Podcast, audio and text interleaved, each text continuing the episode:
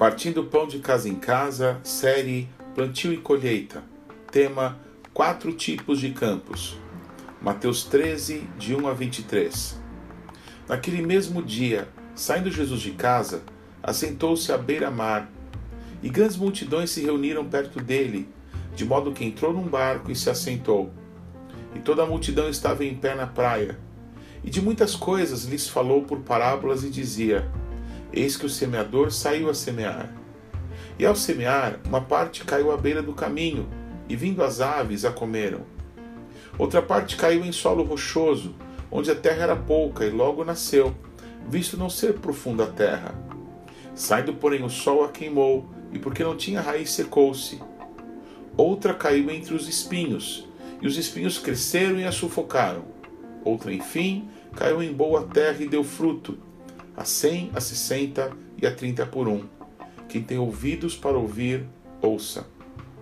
Então se aproximaram os discípulos e lhe perguntaram: Por que lhes falas por parábolas? Ao que respondeu: Porque a vós outros é dado conhecer os mistérios do reino dos céus, mas àqueles não lhes é concedido isso. Pois ao que tem se lhe dará, e terá em abundância, mas ao que não tem, até o que tem lhe será tirado. Por isso, lhes falo por parábolas. Porque vendo não veem, e ouvindo não ouvem, nem entendem, de sorte que nele se cumpre a profecia de Isaías. Ouvireis com os ouvidos, e de nenhum modo entendereis. Vereis com os olhos, e de nenhum modo percebereis. Porque o coração desse povo está endurecido. De mau grado ouviram com os ouvidos e fecharam os olhos, para não suceder que vejam com os olhos, ouçam com os ouvidos, entendam com o coração, se convertam e sejam por mim curados. Bem-aventurados, porém, os vossos olhos, porque veem, e os vossos ouvidos, porque ouvem. Pois em verdade vos digo que muitos profetas e justos desejaram ver o que vedes e não viram, e ouvir o que ouvis e não ouviram. Atendei vós, pois, à parábola do semeador. A todos os que ouvem a palavra do reino e não a compreendem, vem o maligno e arrebata o que lhes foi semeado no coração. Este é o que foi semeado à beira do caminho. O que foi semeado em solo rochoso, esse é o que ouve a palavra e recebe a logo, com alegria, mas não tem raiz em si mesmo, sendo antes de pouca duração. Em lhe chegando a angústia ou a perseguição por causa da palavra, logo se escandaliza. O que foi semeado entre os espinhos é o que ouve a palavra, porém, os cuidados do mundo e a fascinação das riquezas sufocam a palavra e fica infrutífera. Mas o que foi semeado em boa terra é o que ouve a palavra e a compreende. Este frutifica e produz a cem, a sessenta e a trinta por um. No Evangelho de Marcos, na explicação desta parábola aos seus discípulos, Jesus faz uma pergunta que mais parece uma resposta ou uma chave muito preciosa. Marcos 4,13. Então lhes perguntou: Não entendeis essa parábola? E como compreendereis todas as parábolas? Mateus, que esteve com Jesus naquele dia, dá detalhes do ensino de Jesus e, talvez como fez notadamente em seu evangelho, traz confirmações, citando profecias que estavam ali se cumprindo nas palavras e nas atitudes de Jesus. No texto de Mateus, mais uma vez parece que podemos ver as quatro dimensões expressas na palavra de Deus de tantas formas. Quatro tipos de campos onde a palavra pode ser semeada. Quatro tipos de pessoas ou quatro tipos diferentes de formas que uma pessoa pode receber a palavra de Deus. Quem de nós não quer corresponder à vontade de Deus? Todos nós que somos cristãos pensamos nisso, desejamos isso, declaramos como uma verdade, porém há uma diferença grande dos resultados que uns e outros colhem disso. Onde está o problema?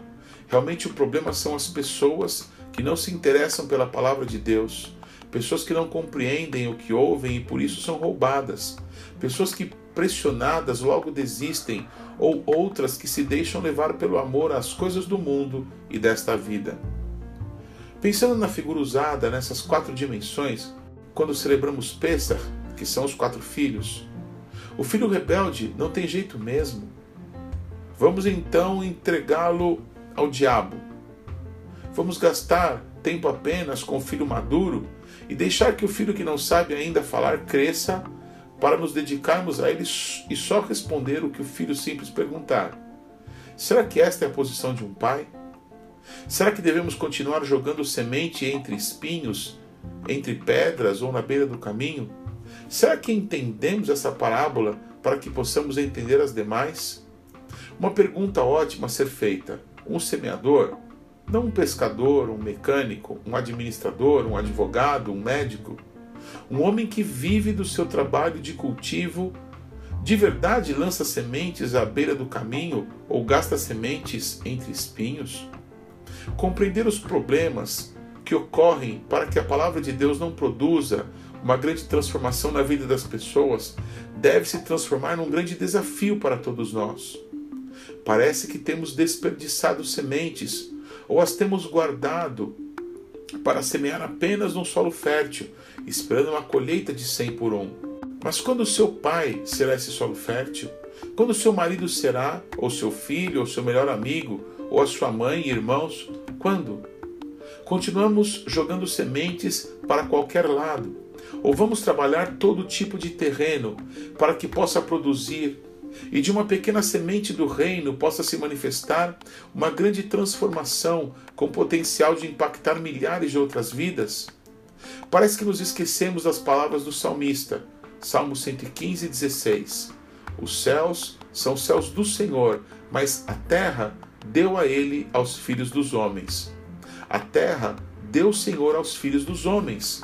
Precisamos ver quais são os campos, como estão, Aonde há um solo preparado, não vamos ser remissos, vamos plantar. Mas aonde há espinhos ou pedras, ou aonde há falta de conhecimento, vamos trabalhar para que toda a terra que o Eterno nos deu possa ser transformada numa grande plantação. Não tem solo ruim, tem solo mal trabalhado. Não querendo falar por parábolas, mas claramente, há entre nós, irmãos, que estão dormindo o sono da morte da letargia de Satanás. Outros estão desistindo pelas lutas que vêm enfrentando desde que mudaram de time e agora disseram que querem Jesus.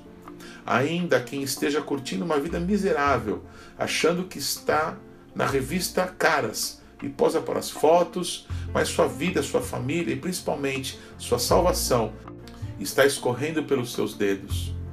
Queremos ganhar os perdidos? Sim, queremos.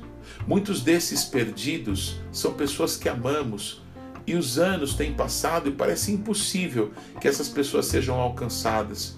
Sim, é o que parece. Queremos dar a Deus a resposta da semeadura que Ele fez em nossas vidas? Sim, queremos que naquele dia Deus nos chame de servos bons e fiéis. Mas para esse tempo de plantio e colheita que Deus tem reservado para nós, seu povo, precisamos limpar o nosso terreno. Jesus fala com as multidões e só fazia isso por parábolas.